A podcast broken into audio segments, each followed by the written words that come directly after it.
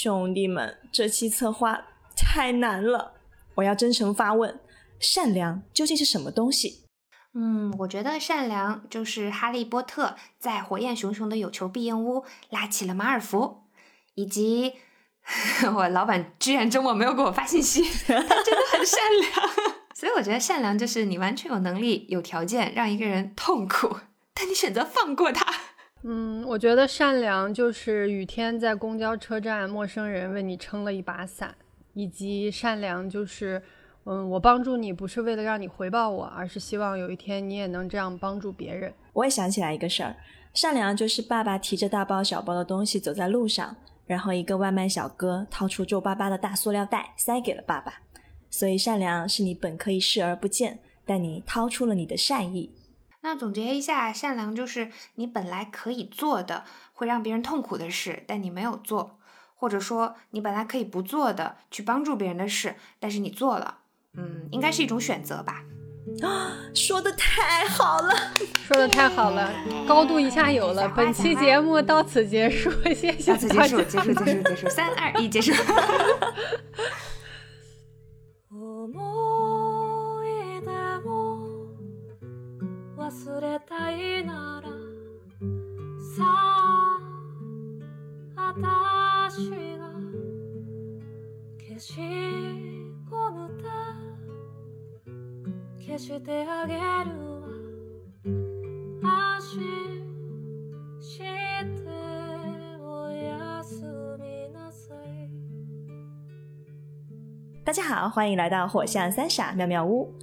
我是从四月开始策划本期节目，中途经历多次换题、挠头，然后于是总之一路拖到现在才交作业的狮子座的 Robin。嗯，我是一直在催罗宾交作业，其实我非常的暗自偷乐，这么难的策划居然没有落到自己的头上的萌仔，过分。我是工作忙到头掉，但是打开这期策划如沐春风，奋笔疾书，文思如泉涌的米卡萨。OK，其实呢，刚才开场的时候，大家听到的小剧场是上周罗宾在写策划的时候一度陷入挠头，于是跟兄弟们展开的突击采访。没想到全员超常发挥，所以在开场的时候就忍不住叉着腰给大家端来了妙妙屋满分作文集。听到这里的友友们，请把您的赞美和夸夸全部打在公屏上，谢谢。谢谢。他好膨胀，罗宾已经膨胀了。那么言归正传，本期节目要从一个叫做《逆转人生》的游戏说起，是萌仔带我和米卡萨玩的一个嗯非常有趣的一个模拟人生的游戏。现在有请逆转人生十期玩家萌仔为大家解说游戏规则。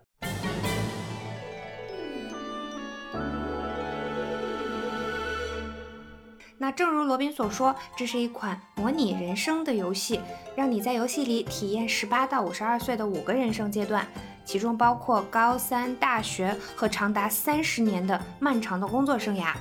整个游戏围绕人生要素牌展开。呃，举例来说的话，你能获得的牌包括勇气、善良、颜值、财富、爱情、人脉等等等等，都是好东西。它没有任何负面的元素，就都是嗯，觉得人生中可能会能得到的一些，不管是自身的品质还是资源，就是这样的要素牌。那游戏开始的时候，每位玩家会抽取三张要素牌，决定自己的初始属性。啊，比如说我刚开始可能抽到了才艺、幽默、勇气，那我就是一个呃有一些才艺，然后很会逗人笑，然后还很勇敢的小朋友。怎么听起来像是那种喜欢在亲戚朋友面前表演节目的小朋友？不会有人喜欢这种东西了。那后续不同的人生阶段会有固定事件啊，还有玩家在事件中要做出选择，根据不同的选择会获得不同的新牌。整场游戏中，玩家还可以许下四个愿望，如果愿望成功实现，也可以获得新牌。然后根据你不同的愿望拿到的牌也不一样，所以在整个游戏过程中，你手里的牌就会越来越多。但是有一个手牌的上限就是七，一共不能超过七张。拿满七张以后，如果你又获得新牌的，就要弃牌。就把你新得到的那张弃掉，或者从你手里已有的东西弃掉，总之不可以超过七张。如果游戏结束的时候，你的手牌刚好是七张，就可以进入安度晚年结局。但如果不够七张，你就会进入猝死结局。我怎么不记得有这个设定？居然有这种设定？它的设计理念大概就是说，你到了晚年的时候，它这个要素牌就有点像，呃，构成你人生的一些，就你手里能有的，你心里能惦记的事儿这之类这种感觉嘛。如果你手牌不够，你人生有很多缺憾，可能你要不就是身体，要不就是精神，有些有些不太圆满，然后你可能很容易生病啊，心理不太健康啊，天要不就猝死！不用再列举了。不用猝死吧？就就是就是这种感觉嘛。对，OK，嗯，跟大家讲一讲那个许愿环节吧。许愿，呃，就是它不是有五个人生阶段嘛？其中第一个是高中，但是是高三。其实这一轮是拿来熟悉游戏规则和流程的，所以比较短。嗯呃，而且高中就是高考嘛，所以也没有什么特别的愿望什么的。他那个考什么学校是一个选择事件，是你直接选就行，所以你不用许愿。所以一共五个人生阶段，四个愿望。在后面的那四个人生阶段，每一个阶段会有一个愿望，就是大学你可以选一呃许一个愿，工作有三十年嘛，就是每十年你可以再许一个愿望。这个愿望许什么都可以，这是这个游戏最好玩的地方。然后也要看跟你一起玩的玩家脑洞大不大，或者说主持人有没有那个能力去启发大家。呃，常见的一些愿望，就比方说我要我要当女明星，我要当百万富翁，啊、稍微离谱一点的，包括什么我要当美国总统，还有更加就是比较少见，但是真的有人许我我见过有人许的是我要出家。我要出家。对，我要我要剃度出家，我要去寺庙里修行，还有什么我要去少林寺学武功，或者说我要去探索月球，还有什么发明研究抗癌药物，或者是研究返老还童药什么的。我补充一下，我补充一下，就是他这个许愿其实更像是你每一个人生阶段想要实现的一个目标。然后呢，你说出你的这个愿望，就是你的目标，然后他通过一些机制，然后主持人再去判断说，以你的手牌能不能实现这个目标。对，比如说你说我想当明星，然后你手里并没有什么能够支持你当明星的那个牌，那可能嗯各种因为各种原因你就没有能达成这个愿望。嗯，不过这个许愿比较有意思的是，它可以组队合作，对不对？这个呃，组队合作就是说大家可以一起许愿。比如说你有颜值，我有财富，那我就可以出资包装你出道做明星，然后我们两个人就可以一起许愿嘛。对我们一起许愿，就是让罗宾出道做明星，他出颜值，我出财富，我们两个就会共享一个愿望。嗯，对合理。然后因为这个组队的机制存在，所以游戏里会有很多玩家互动的部分，大家也会在那个场地里走来走去，互相聊天，互相看一看彼此有什么牌，谈一谈彼此的愿望，劝说别人合作和交易。比方说，之前还遇到过那种，因为两个玩家他们一开始看中了一个抽到了财富和颜值的白富美，然后两个人都 跟那个白富美去求婚，其中一个求婚失败了，他在人生最后的一个愿望许愿就是他要刺杀他的竞争者。因为还有一个玩家是他的许愿是当一个杀手，就是他，因为他说他自己很迷这个杀手不太冷那个电影嘛，然后觉得当个杀手很棒很酷，而且是一个善良的杀手，就是义，就是义侠义心肠的那种杀手，就是惩奸除恶那种感觉。嗯，但是后来他就接了这个玩家的单，然后去刺杀这个玩家。天呐，自创了一些玩法。对，但很好玩哈，我当时超热闹的。嗯，对，就我觉得这个游戏真的是还蛮看人的。就其实大家一开始拿到的手牌，有人会拿的非常好嘛，但是还是会把这手好牌打得稀烂。就比如说我，我当时就是上来就拿到了财富，真的是超级富二代。真的三哥还找我许愿，就是说意思让我投资他的公司，他要创业。嗯，但是我忘记好像是中途我应该是失败了吧，就那一次创业是失败的，然后我的财富就损失，然后三哥就转去投投靠别的甲方爸爸，这个女人。非常真实，非常真实。对，所以也会有一些那种，就是一开始的时候手牌其实普普通通，但是后面打的还是非常精彩的。我记得三哥就是我们那一把里面，就最后走上人生巅峰，然后变成白富美的那个人。天哪！我记得好像是虽然走上人生巅峰，但是孤独终老，大概是这样的。哎呀，这是自己的取舍嘛，中间是有机会让玩家结婚的，你肯定是没有结嘛，或者没有人愿意跟你结。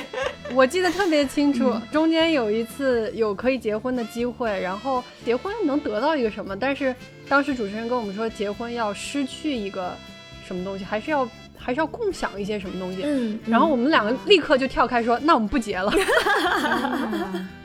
我因为到后期大家手卡手手卡其实都挺满的，基本都到七张了。然后呃，嗯它里面会有一张爱情牌，如果你有爱情，你就可以直接拿它换家庭。就结婚了的人会拿到一张家庭卡，这个家庭卡必须要用别的别的牌去换。你可以拿爱情换，也可以拿别的牌去换。嗯，你可能就是手里的牌你都不想丢掉，你就不想要那个家庭。天哪，嗯朋友们，这这是二十岁的我，现在的我已经三十岁了，我已经成熟了，所以你会换家庭吗？不好不好说。不好说。嗯，但我觉得这个游戏除了刚才那个许愿之外，就是呃萌仔提到的这个弃卡的这个环节也是特别有意思的，因为你的手牌卡量是有限的嘛，所以你必须在某些环节当中去主观的选择你要放弃哪张卡。这个过程当中就发生了非常多离谱的行为啊！我我记得特别震撼的一幕，就是有一个人在某一次交易的过程中，就许愿的过程中吧，然后他好像为了获得财富还是人脉的时候，他不是就得弃一张卡吗？嗯然后就万般纠结，选了半天，最后他把健康卡给弃了。然后我我当时就就可能那个健康卡作为一个卡片，你握在手里的时候，你没有那种实在的感觉，也可能是因为那个时候大家都太年轻了。就真的当你比如说生过一场病，或者是遭遇了一些意外，或者哪怕就是你腰椎间盘突出一周。你都会悔恨当初为什么为什么我没有珍惜自己的健康？对，对，我觉得现在就是我们现在三十岁三十多岁了，我觉得不会，应该不会有人再舍弃健康卡了吧？天哪，简直要握紧健康，牢牢抓住不放松。对，就是你想要握紧都有可能会溜掉的那种卡，竟然还有人主观的选择丢掉，真的是太年轻了，不可思议，真太嗯年轻了，太年轻了。对，所以当时其实呃会有一些卡牌吧，它注定就是在这些众多卡牌当中比较的不受待见。啊，刚才那个健康卡，我觉得是一个例外啊，就应该很少人会这样选。然后我们讲到这种最不受待见的卡牌当中，某一张卡呢就名列前茅，就是我们今天要说这张卡——善良卡同学。善良卡，它岂止是名列前茅，我觉得它简直是第一名。因为像刚刚我们讲解的那个规则，你许愿的时候要扔那个骰子，但是骰子摇到几算成功，还要看你的手卡加成。如果有有利的手卡的话，那就会给你增加成功率。所以相当于你手里留着有用的卡越多，你许愿成功的几率就越大。而且所谓的有用的卡越多的话，也会吸引别人来和你组队和结婚。对，因为大家大家求人组队的时候都会互相看嘛，就找一些自己没有的资源，或者是一些比较珍贵或者对自己的愿望有利的这些资源，就跟人家组队去找合作，这样的人就会比较受欢迎。呃，所以大家就希望手里更多的是有用的卡，然后善良这个卡非但没有用。反而有时候还有反效果，就像我刚刚举例子，如果你想干一些坏事，想在这种游戏的里面体验一些别样人生，就正常生活、真实生活你根本不敢干的事情，你体验一下嘛。这种时候，善良还会拖你的后腿。反正就不知道现在就是因为萌仔是近期又去玩过一次嘛，我不知道大家现在玩这个游戏的心态是说想在这个游戏里面有一些冒险，就是做一些现实生活中你不能做的事。但是当时我们玩的时候。好多年前了，当时这个游戏应该还是在测试版嘛，就是它还不是一个公开发布的版本。我觉得我们玩的还挺认真的，就是真的想说我的人生想要走到哪一个路上，至少我是这样想的。对，然后当当时我的感受就是，那个开局拿了善良卡的人，就是好像在整个游戏中没有得到任何正向的激励，嗯，就是没有哪个事件的抉择是依托在善良这张卡牌上的。我们那场玩的好像大家都是什么，我要当明星，我要开公司，我要创业成功，我要当大老板，这这是不是我们那场玩的太功利了？不不，都是这样。反正我的记忆中，开局因为给艺人就是发了几张卡嘛，然后你不就打开看你有什么卡吗？那个阶段拿到善良卡的人都有一点腼腆，就是不知道该怎么 把这张卡掏出来。大家好，我是一个好人。我很善良。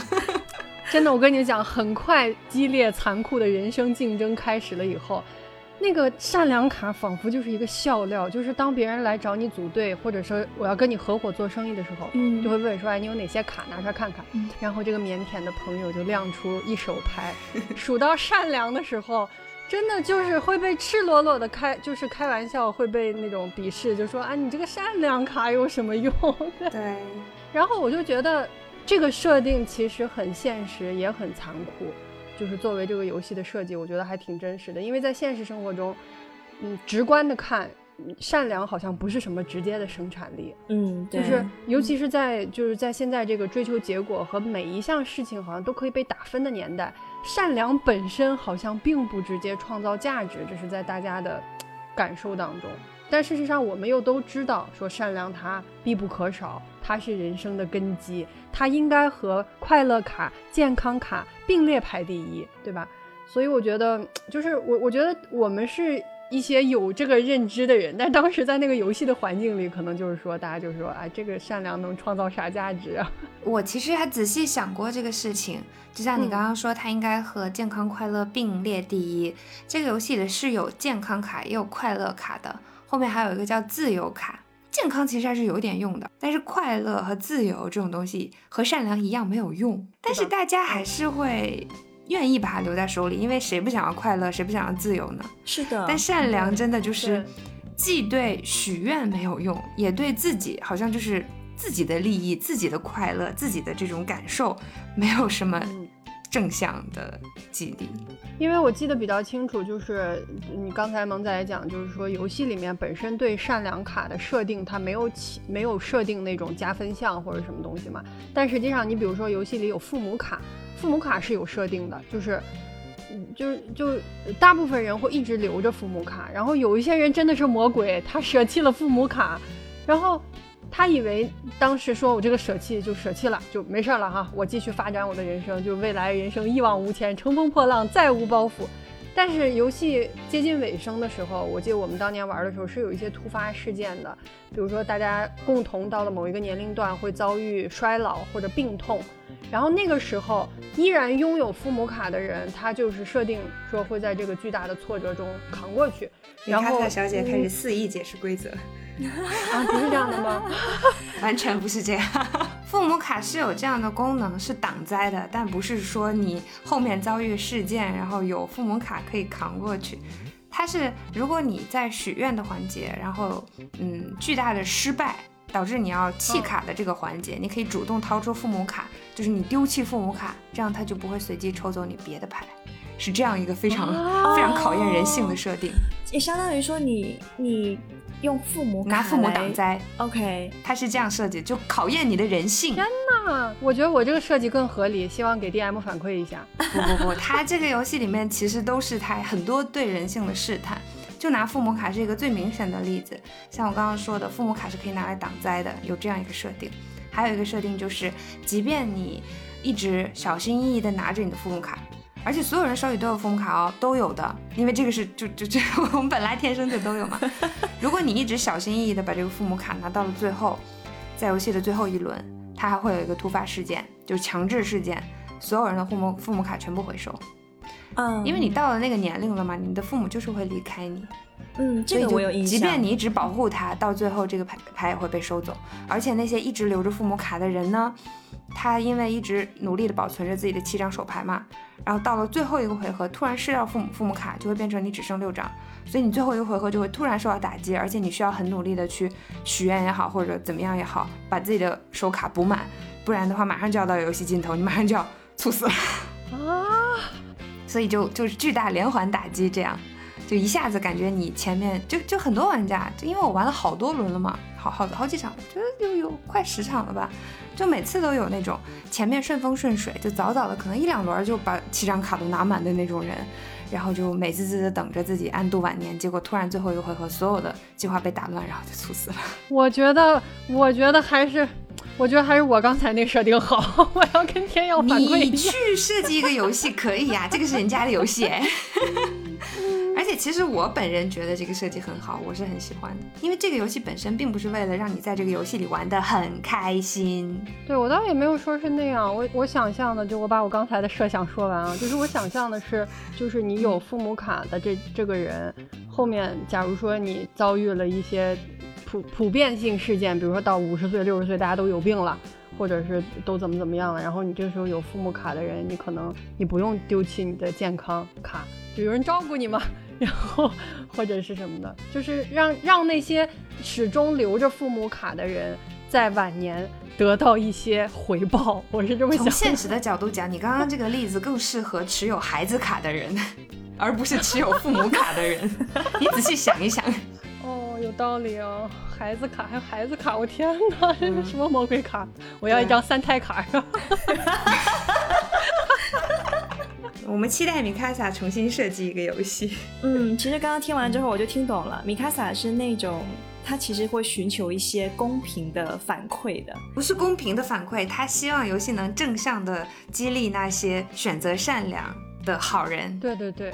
对，萌仔说的对，对我是这个意思。萌仔说的对，就不管是父母卡也好，还是善良卡也好，米卡萨都希望这个游戏可以给到一些正向的激励。但实际上，对啊，对，并没有。就真的放到我们的人生当中，善良这件事情也确实，在很多时候是不会给你的人生增加什么正向的 buff 的。嗯嗯。这就是我们接下去想要聊的一个话题，就是关于，嗯，也是回到一个我们最初的那个话题吧，就是善良到底是一个什么样的东西？因为大家都知道它是一个很可贵的一个品质，但它好像又总是表现出来那种没有什么卵用的样子。我记得很小的时候啊，大概就十岁左右的时候，对自己的认知就是我是一个酷 girl，我跟别人不一样，具体哪里不一样？别问，问就是不一样。所以，对，所以为了 为了维持这个形象，你懂吗？就是我要帅哦，要优秀哦，然后要很勇敢，然后我可能会设想过一万件，就是我应该要做的事情，比如说我要在球场上面突破重围，上篮得分，然后要在大家一起玩那种很恐怖的生化危机的时候，努力管理自己的表情，觉得表现的我自己非常的勇敢，对。但是在这一万件事情当中，我就是从来没有想过我要做一个好人，我要做一个善良的人，从来没有想过。我记得当时小时候有一个同学问我说：“呃，你最希望听到的夸奖是什么？”就这道题啊，我先我先来采访一下我的两个兄弟们啊，米卡萨，你你最喜欢听到就是别人怎么夸你？嗯，小时候没有人问过我这个问题。现在要说的话，我觉得应该是勇敢吧。我觉得我也不算特别聪明，就勇敢也挺好的。就，对，就我一直说，我觉得勇气是最宝贵的品质嘛。一个勇敢的人，我觉得应该是包含了很多很好的向上的东西在里面的。这个勇敢包括对外界的勇敢和敢于直面自己的勇敢。但事实上，小时候大部分人夸我听话。就我一直是一个听话的孩子，长大了也是一个听话的员工。说好听了是叫做能够快速适应规则，找到生存的方法；说难听了就是自己想法不多，嗯，相对比较循规蹈矩，没啥大成就。对，最后这句话我严正反对。我也是。呃，我小时候最喜欢被夸聪明，因为聪明就代表你成绩好，而且聪明的话玩游戏也会比较厉害，打游戏比较容易打倒别人。对我就是彻头彻尾的 Ravenclaw。对我觉得萌仔你是那个 Ravenclaw 跟斯莱特林的，就是合体，你懂吗？我 不要不要。不过拉文克劳看中的那个东西叫智慧啊，就聪明和智慧其实相差的还是蛮远的。聪明可以是灵巧，也可以是心机，可以是手段，但其实这些都不是智慧。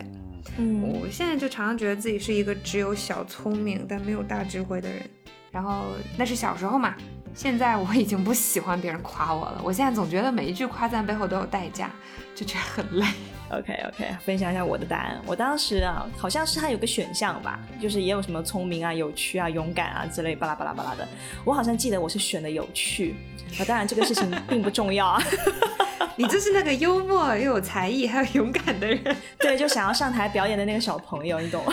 对。那现在呢？现在吗？现在我会觉得还蛮希望听到别人说我是一个值得信任的人。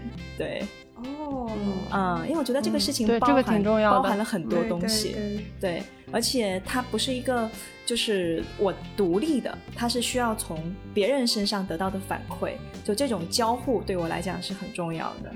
嗯，然后当时那个朋友问完我这个问题之后，他又紧接着问我另外一个问题，他说：“OK，你想成为一个有趣的人，那你最不喜欢听到的是什么呢？”哇，我真的是非常清楚的记得，第一反应就是我不想听到别人夸我是个好人。啊，对，就是那种如果人家夸我很勇，我会觉得哇塞，我很棒。他一定是觉得我敢做别人不敢做的事情。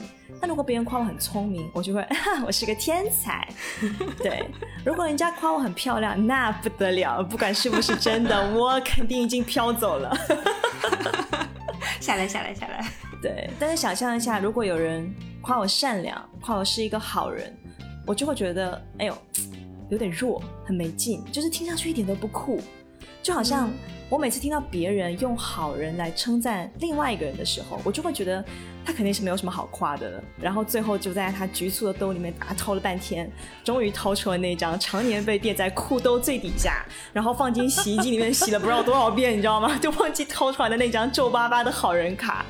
哦，然后后来这件事情就是在《哈利波特》风靡全世界的时候，其实也得到了一定程度上的验证嘛。因为你记不记得那段时间，所有看《哈利波特》小朋友们都会讨论那个问题，就是你想去哪个学院，对不对？嗯，然后所有小朋友都是啊，我要去格兰芬多，我要去拉文克劳。当然也会有些不走寻常路的小朋友会说啊，我想要去斯莱特林，但是从来没有听过谁说想去赫奇帕奇。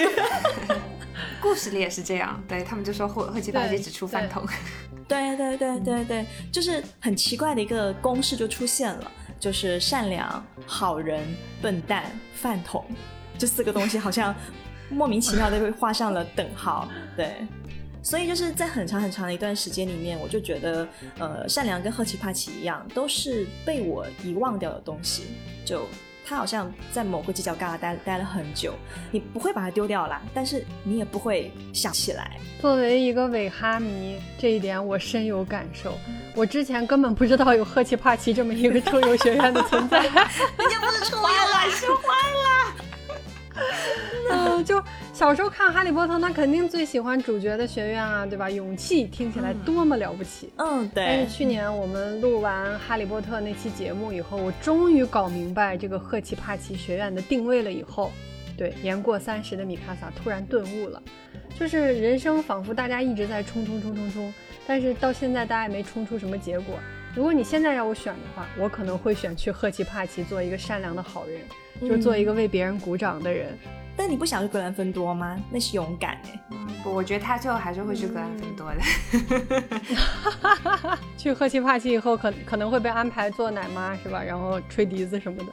不行，不行，我要冲，我要做那个近战的选手。对 他还是会去格兰芬多的。所以回到刚才的那个话题，萌仔你你自己对善良的认知是什么样的呢？我其实真的这个这个题，我之所以觉得很难，然后一直我都没有开，最后很开心被罗宾接走了。因为我从从头到尾都一直就没有想得很清楚，到底什么是善良。好人和善良应该是划等号的，这个应该是没有什么问题。嗯但后面往往还会跟一个等号，就是笨蛋。这个事儿，特别是当时我看麦兜的时候，你记不记得麦兜里面有一句话，就是当时好像嗯麦兜被送去评测他的智力还是智商之类的，对智力，然后那个评测师给他写的评语说他不是傻，他只是善良。对对对，天呐，泪眼朦胧了我。对，就这句话让我特别的印象深刻，而且当时我心情很复杂，当时没有很理解这句话是什么意思，然后看的也，我现在想起来觉得这到底是对麦兜的夸奖吗？好像是也好像不是啊。但不管怎么看，反正善良和成功都是毫无交集的两条平行线，没有没有任何关系，它不会帮助你成功，它。呃，说实话啊，现在有很多成功学拿那个呃良心和财富去做了一个汇总之类的这种意思，大概意思就是、这两个是不相容的。你有良心，你就没有办法获得商业上的成功；但你丢掉良心，你就可以很快的获得商业的成功。我觉得，我觉得这个也不绝对嘛，就是它也只是一种言论嘛，对吧？就是我们我们妙妙屋在这里说的任何一个观点，其实它都不是一个非黑即白的东西。对，我只是说我感受到的现在社会上比较普遍的成功学里面的一个隐含的逻辑，你要想获得现在普世上的这种嗯快速的聚敛财富，就没有什么用啊。但是另一个问题就是，为什么要有用呢？为什么大家都在想有用呢？包括前面我们说这个游戏的元素卡，就都在说有用有用。我希望我的手卡有用，我要七张有用的牌。包括父母没有用，或者是它的用处居然是那样用，这有用这个问题也让我就很纠结。所以我一直觉得这个题很难做。嗯，是的，就是这个其实是一个，嗯，我觉得是我们生长的这个环境好像。从出生开始到现在，我们可能经历了上学，然后到现在出来工作，以及到我们现在都已经三十岁左右啦。就是有用、很功利、成功这些东西是打在你的 DNA 里面的，你不需要思考，你就会往这个方向去想。但是可能真的没有认真去想过，是这个事情有这么重要吗？就是成为一个成功的人这件事情本身到底有多大的价值？或者说，如果你不是那么成功的话？不是那种普世意义上的成功的话，那又怎样呢？做一个善良的小傻子、快乐的小傻子，不可以吗？其实刚才萌仔讲那个呃麦兜那个故事的时候，我想到另外一个故事。嗯，你们记不记得当时看《水果篮子》的时候，有一集红叶讲了一个笨女人的故事，就是一个旅行者，对，一个旅行者，他走到了一个小镇上面嘛。然后小镇上面的人就呃向他索取，比如说就说自己家里很穷啊，没有钱。然后这个女人就就把自己身上的钱掏给人家。然后又走一走，又遇到遇到另外一个人，说：“哎呀，我好冷哦，我觉得那个，嗯，你能不能把你的衣服给我？”然后这个女人又把她的衣服给了对方。直到他走出这个镇子的时候，他身上已经什么东西都没有了，都光溜溜的，钱呐，然后衣服啊都被别人拿走了。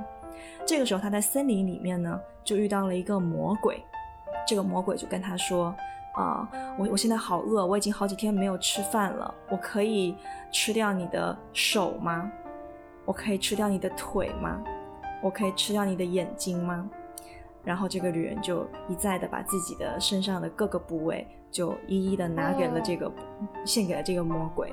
对，然后到想起来这个故事。对，然后到了最后的结局是这个魔鬼吃饱了，然后就跟这个女人说啊，你真的太善良了，我想要给你一个礼物。然后他就在纸上写了两个字，然后就放在旁边，然后就走掉了。这个女人就非常非常的开心，她说她从来没有收到过礼物，但实际上那个魔鬼在纸上写的两个字是笨蛋。对，大概是这样的一个一个故事，扎心，真的非常扎心。嗯，可能很多细节不一定就跟原著完全匹配啊，但是想到这个故事的时候，现在再回想起来，我觉得是非常难受的。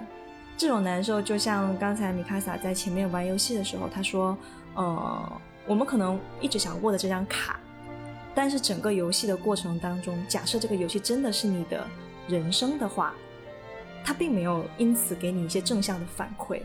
我相信大家在可能在可能在很多的一个人生经历当中，也会对善良这件事情产生很多的质疑，尤其是在现在这样的一个功利的社会里面，包括那些什么呃路上遇到老人然后摔倒了，你不敢去扶，然后还会有一些其他类似这样的一个情况。但是，但重点是什么呢？是呃，为什么这就想做这一期节目？是因为。我发现自己长大之后，然后开始遇到一些破事儿，接触到一些烂人，才发现其实事情不是我想的这样子的。就是善良，它不是什么低配，也不是标配，不是那个可有可无的东西，它是顶配。对它，如果从稀有量跟含金量来看的话，它其实是顶配，它真的是顶配，真的是顶配。是的，然后呃。我觉得我自己很幸运的是，说我在年纪比较小的时候就遇到了非常非常善良的人，然后是他们让“善良”这个词变得更加的具象化，也是他们让我觉得很多事情确实不是一定要有用，或者是你只能用那种统一的功利的标准来衡量的。嗯，米卡在想说，我觉得，嗯，就刚才我一直在抱怨说，在游戏当中善良并没有给我们正向的激励，从结果上来看。但事实上，就是因为我们还没有说到这儿嘛，就是这张这个善良卡给你的激励是向内的，那种激励是，我觉得那个力量是无穷的。然后，如果你再能和一些善良的人在一起，无论是你的家人、朋友，还是未来你的伴侣。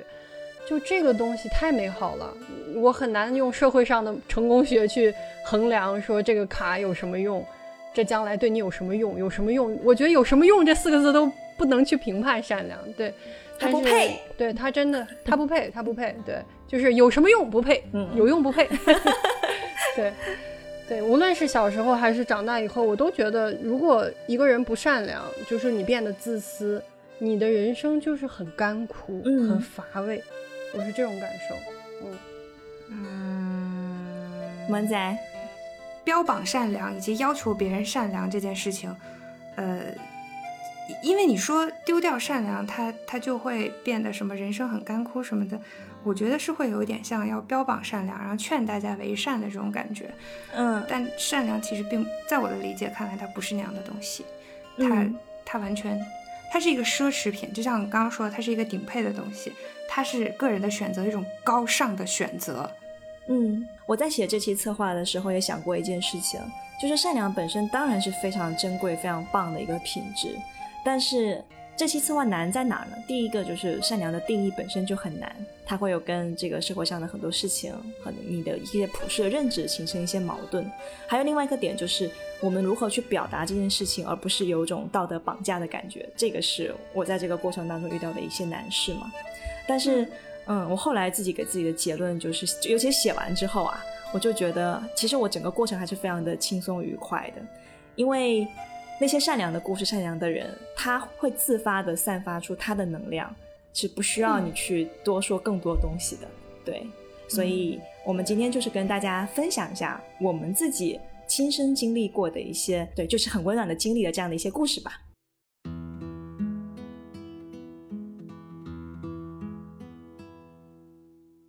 我现在给大家讲一个出租车师傅叫魏叔叔这样的一个人的故事。说起跟这个魏叔叔的相遇，其实是一个很离谱的一个事情。是我上大学那一年，我爸我妈从厦门陪着我一起去天津，然后说是要帮我打扫宿舍呀，处理一些琐事之类的。但其实他们是舍不得我一个人在那么远的地方上学嘛，所以后来他们在天津逗留了几天，就天天就跟着我吃食堂啊，然后买各种生活用品啊，努力熟悉校园生活，努力熟悉这座城市。在最后要返厦门的那一天。我妈突然跟我说，她给我找了一个靠谱的靠山，是前天打车认识的出租车师傅。我就完全不知道我妈是怎么跟人家聊的。总而言之，这个剧情的发展是，我的社牛妈妈因为坐了人家两次的车，跟人家啊聊得挺开心的，于是她就把她自己的女儿委托给了这位叔叔照顾，然后还跟我讲说，以后如果有什么需要或者急事。你都可以打电话给这个叔叔，因为他家就在我们学校附近，过来找你特别方便。你懂我当时心情吗？就是我觉得妈妈妈你太厉害了，还有就是妈妈你的心好大，你的心怎么可以这么大？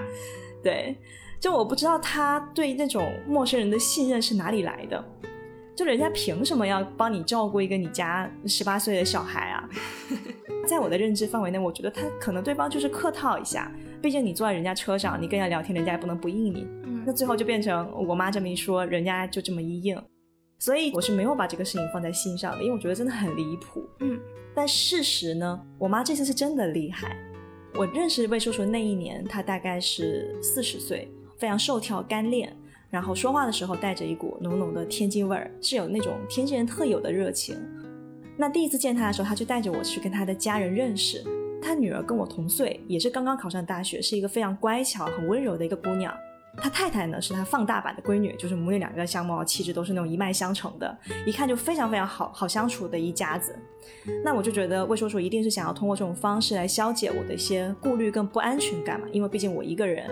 结果就是，我大学四年就成了这个温馨小家的客串嘉宾，我真的就时不时的去选家家里面蹭吃蹭喝，有时还会参加人家那种家庭聚会，就跟人家家里面的人一起在家里面包饺子呀什么的，就就真的就是这样子。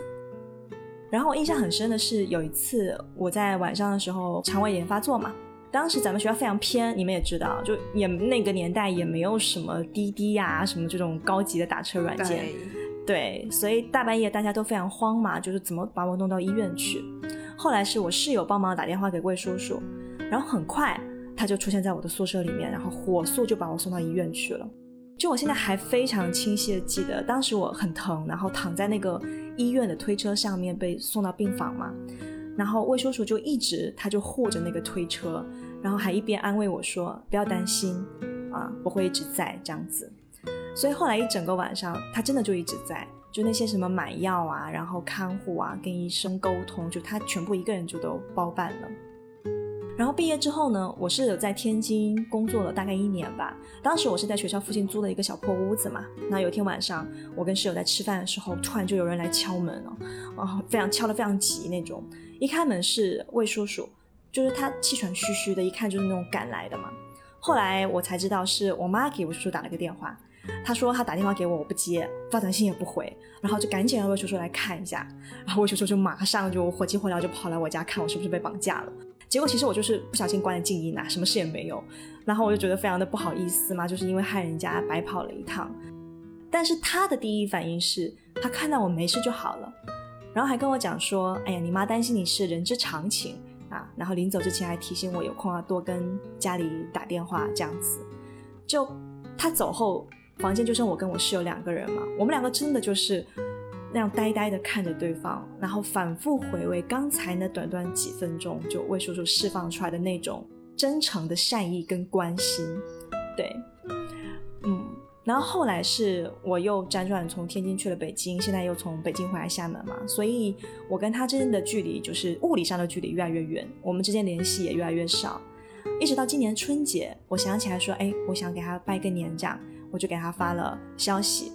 啊，这真的是一次久违的对话啊！他告诉我说，他女儿已经当了妈妈，然后他现在跟他太太就非常愉快的在过退休的生活，就听上去这一家子还是非常的温馨快乐嘛。然后聊着聊着呢，他就知道说啊，我现在还没有成家，就 对。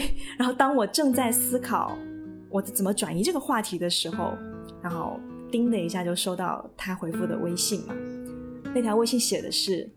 嗯，有缘分你就抓住，没有的话也不用勉强，自己快乐最重要。啊，对，就真的就是在那一刻哈，我是真实的，就是有泪水涌出那样子。对，在此之前，其实类似的话题我们都见得很多了嘛，跟婚姻相关的、不相关的，大家都会讨论嘛。但其中到底有多少人是真的去关心我的生活呢？其实我是质疑的。我曾经直接或间接的听过一些非常离谱的发言，也看到过一些啊亲戚朋友的那种很蹩脚的表演，对。但是那些离谱的发言其实并不是单纯的观念不同，尤其是在婚姻这件事情上嘛，他们给我的感觉就是很像一帮那种吃瓜群众。然后听说邻居家有八卦，就急急忙忙的把“关心”两个大字别到胸前，鞋都没有穿好就跑出来围观你，然后边看边激情的加入讨论，时不时还把瓜子吐在地上，甚至还尝试吐在我脸上。对，嗯，就那种感觉。但好在我本人是对这种情况毫无压力嘛，因为那些来自近处的虚伪跟攻击，说实话伤害不了我，而且我很清楚那些人在我的生命当中是无足轻重的，哪怕有所谓的血缘关系。所以，当我看到魏叔叔说出那句话的时候，我一下就破防了。我流泪不是因为我觉得委屈，而是我本来是没有期待的。当年我第一次见他，妈妈第一次把他介绍给我的时候，我没有期待，我觉得人家对吧？嗯，凭什么照顾照顾我这样一个素未谋面，然后也没有什么关系的这样的一个小孩？十年后，当大家已经失去联系，我觉得人家也大可不必。但是他真的，他的真诚猝不及防，一如既往。所以当那行文字出现在手机屏幕上的时候，我一下就没忍住，我发自内心的觉得，我真的非常非常的幸运。然后在写这期策划的时候，我还想到另外一件事情，就是这一切的起因，其实是我妈妈和魏叔叔这两个善良灵魂的不期而遇。因为我相信一件事情是说，嗯。只有真正善良的人，你才会愿意去相信另外一个人的善良，你才会对那件事情没有怀疑。因为他们两个当中，但凡有一个人对那个离谱的约定，你帮我照顾一下我小孩，对这个约定 产生一丁点的动摇，那刚才说的那一切，它都不会发生的。那对于我个人来讲，就不会有这一期策划，我今天也不会有可以分享的故事。这个是我理解的，米卡萨说的那个：如果你成为了一个虚伪的人，你可能会人生变得有点干枯。我可以先夸吗？嗯，萌仔你来，我先夸，简单的夸一夸，因为你写的这个真的是，就文罗宾自己的文风嘛，他。你很多故事真的就特别特别有画面感，你简直把画面感这三个字拉到了极致。建议拍成电影。对对对，就是把关心两个字别到胸前，邪魅穿好跑出来围观这一段，我真的就我已经在麦克风前拼命的拍膝盖，你知道吗？拼命拍大腿，然后就很想喵赞赞赞。我现在是为什么没有一个弹幕功能？因为我不想出声打断你，我觉得状态特别好，我就疯狂的在拍自己的大腿，就嗯嗯嗯，我一定要把这段夸夸剪进去。啊哦哦，我夸完了。萌仔说：“我重新拍，刚才姿势不好看。”我想说的就是，嗯，为什么我说我觉得就是咱们都认同说善良是个顶配？因为像这种事件发生，是只可能发生在善良的人之间的。对，没错。然后这这种事件在你的人生当中，就仿佛一张 SSR，你不是每一年都能抽到的。就是对，就这种是真真正正的好卡，就。很难抽到，然后只有善良的人碰在一起的时候，才会出现这种事件。呃，我中午在吃饭的时候，其实也有问弟弟，因为我试图从这身边的人收获一些灵感，就说今天晚上我们要录这个了，那你到底是怎么理解善良的？他叭叭叭说了一堆，但是他那个视角真的是我以前未曾设想的角度。我刚刚看你说这段话，我突然意识到了，是是这个意思，就我们。一开始看到“善良”这个标题的时候，我满脑子都是想着啊，我有没有收到过别人的善意，或者说我对别人做过什么就是特别善良的事情，就会会从这个角度去讲。但是，呃，像你说的，就包括你们在讲这种只能在善良的人中间发生的这种故事，善意其实都不是说你做了什么事，或者说别人对你做了什么事，而是你有没有一颗善良的心，有一个善良的视角去理解别人的行为。对，他当时举了个例子，就是他抬起一只手，他说：“你觉得我要干嘛？”我说：“你可能要打我一个耳光。”他说：“没有，其实我只是想伸出手帮你挡住那个直射你的阳光，帮你遮遮阳。但是你看我的手势，你第一反应会理解成我要打你，但其实不是。如果你没有对我百分之百的信任，或者你觉得我是一个善良的人，你用善意的角度去理解这个事情，你很容易就会。”误解，然后进入到一种攻击的状态。嗯，但其实这个是常见的。我天哪！狗粮夫妇、哲学夫妇，不是，就是就是善良这个事情，就是你一定要自己有这个视角，有这个理解他的这种角度，你才可能看到善良。要不然的话，别人哪怕真的是善良的来靠近你，他一腔善意的去帮你，想帮你做什么事情，但你完全没有看到。嗯，你说的太对了。呃，比方说外卖嘛，他只是担心你的饭在地上会脏，所以他把你的饭挂在了某个地方，你就会觉得他他没有放到适当的地方就生气，觉得他没有做好自己的工作。其实你没有看到他背后的心意。天呐，现在该换到我拍大腿了。我跟你说，你刚刚讲的那段话，的时候，我真的，说太好了，弟弟说的太好了。那个叫什么干饭夫妇说的太好了。我跟你讲，我在写这个故事的时候，最后这一段，我想了很久，我怎么表达我的想法呢？然后我最后没有表达出来，你们替我表达的太好了。对我刚才说的那个也是这个意思，就是什么人生干涸是吗？那都说的什么玩意儿？就是萌仔说的这个意思。对对对，就是他都不要求你自己去做什么善良的事情，就只是你抱有一个善意去看待别人，就已经很珍贵了。所以我觉得妈妈是那个必不可少的一半，就是因为她拥有了蒙仔说的这种善良的视角啊。因为这种视角、这种心其实很难，而且你经历的越多，你懂得越多，就越难。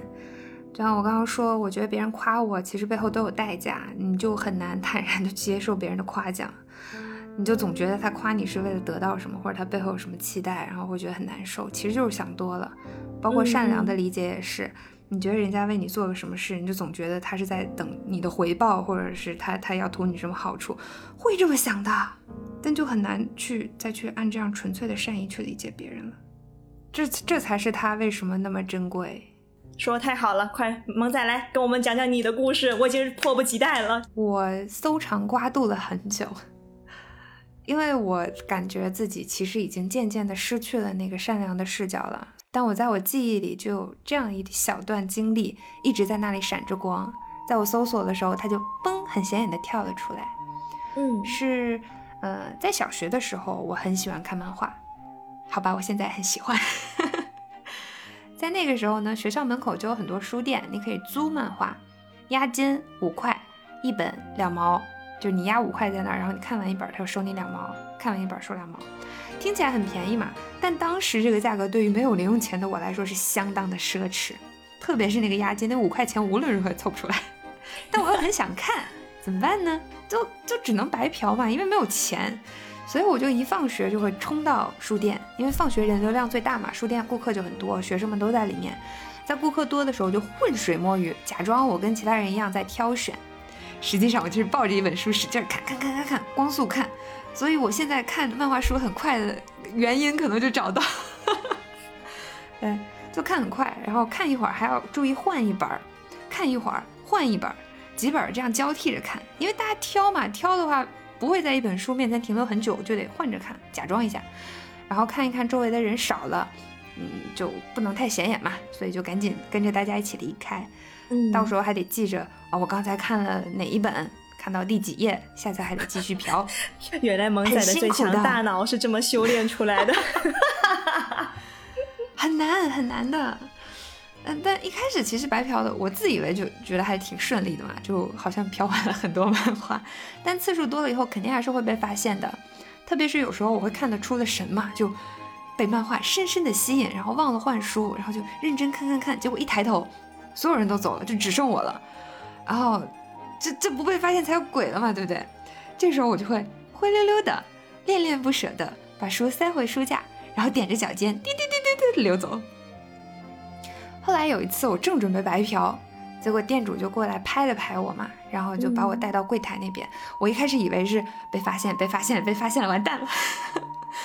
结果他指着柜台后面的一个小板凳让我坐过去，在那儿看，然后这样子既不影响他经营。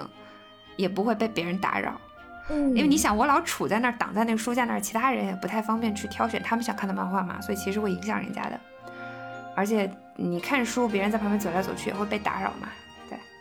然后那个时候，无论是父母还是老师都反对学生看漫画，我爸妈只要看到我看漫画，就会把那个漫画没收，嗯，更过分可能会把它撕掉，然后老师也肯定会没收，嗯，所以无论是在学校还是家里看漫画，都得东躲西藏的。所以呢，书店里这个小角落对我来说，简直就是与世隔绝的天堂。我可以缩在里面，捧着漫画，肆无忌惮地看，就有一种猫咪躲在床底下那种安全感。而且最重要的是，店主从来没说要收钱，他只是跟我说要记得把书放回原位，然后他又该干嘛干嘛，再也没有关注过我。我就自由自在在那里拿书，然后躲进小角落看看看，看完之后再去换一本。我那时候。付不起押金，但是我觉得这样还是不太好嘛，就白嫖人家，而且人家对我这么好，所以每次我还是会记得我到底看了多少本书，包括以前我嫖了多少本，然后按每门每本两毛钱这个价格去给人家交钱，看完付钱走人，下次再来。最遗憾的是这家店很快就关了，我记得是它都没有撑过一年。它到底是经营不善还是怎么的，我都不知道。就是有一天下学的放学的时候，你去发现它没有开门，一开始还是以为是有什么事情，结果过两天发现整个书店都，就是里面的书都没了。嗯，我就在紧闭的店门前会徘徊很久，然后这个自由看漫画的小角落就再也回不去了。嗯。哎，现在其实我自由了嘛，成年了，我就可以每天捧着心爱的 iPad mini，在床上摊成大字，一边吃雪糕一边看漫画。是你本人，是你没错，很爽了，很爽了，但就再也找不到当时那个天堂一样的那种感觉了，你知道吗？嗯，就变成了我心里非常非常珍贵和快乐的一段回忆，很谢谢他。我当时看他们在想讲这个故事，我就特别特别的有感触。这个对于一个小朋友来讲，一个热爱漫画但是又没有钱付押金的小朋友来讲，是非常非常非常棒的一个事情。然后你讲这个事情，我突然也想到，我当时在北京，就刚去北京的时候，我公司在望京嘛，但是我住在通州，每天通勤就要四个小时，所以每天到到家的时候已经挺晚的了。我一般都会在地铁那边附近有个面摊，我在那边就吃个宵夜，然后再步行回家。他有一天应该是加班吧，就是回去的时间是比较晚了，但是我还是很饿，就我就想去吃一下。结果我走到人家店门口的时候，才发现人家那个那个叔叔阿姨他们是夫妻档嘛，就已经在收拾了，可能都已经收拾一大半了。然后我就哦，那好吧，我转身要走的时候，那个叔叔就把我叫住了，他说：“你是不是要吃油泼面啊？你是不是饿了？”我说：“我说没关系的，没关系，那个你们都已经收摊了。”他说：“不要紧，不要紧，你坐下来，我给你做。”然后，对，然后我就坐下来，他就真的给我做了一份我平常经常点的那个油泼面。对，嗯，所以就是直到现在，我都特别特别喜欢那种夫妻档啊，尤其是那个那种小店、小摊子，有人情味的小店和小非常非常有人情味。然后大家也不会说有。不是那种深交，你要多多聊多少话还是怎么样的？他仅仅只是记得，记得我我这么一个人，记得我会在那个时间点出现，记得我喜欢吃的东西，给我的感觉就已经非常非常温暖了。你说的这个，我突然想到了《爱很美味》里的刘静，你们还记得吗？那个故事，那个会偷偷的在他面里多加一个蛋的老板嗯，记得呢，记得呢。当时看那一段我也很感动，因为谁没有遇到过这样一个。偷偷的给你施加善意的一个老板呢？对对对，他给你施加善意的时候，他并没有说你要给他什么反馈，他给你的传递的东西，在这个整个过程当中是不会给你有任何压力的。就是，这就是我觉得这个老板的故事会是会是善良的例子，因为如果我是一直在他那里花钱租书什么，我是他一个好顾客的话，那他这么对我是 合情合理的。对，但我一直在白嫖他哎。而且我明显看起来就不像是会为他付钱，他也没有从来没有要求过我给他付钱，没有期待你给他任何回报那种感觉，让人觉得真的很很感动。天哪，爱看漫画的人又有什么坏人呢？没，王仔继续下一个，这是近几年印象比较深的。我喜欢这个，我其实不太愿意讲，因为很糗哎。我当时写的很爽，写完之后再看觉得好糗。这是一个集体善良 卡，开玩笑，SSR 好吗？天哪！就我这个人非常喜欢卡点儿，就不管是上学还是上班都要卡点儿，所以就很容易迟到嘛。因为我一般就是算着那个时间，就紧紧的卡在那个时间出门，然后一路上就会狂奔。有一次上班的路上，我从地铁出来一看，哇，打卡时间只剩不到十分钟了。然后当一般我走路去公司的话，可能要二十分钟，因为地铁站有点远嘛。我就光速抓过路边的一辆共享单车，也完全没有过上检查这个车的车况，就一路狂骑。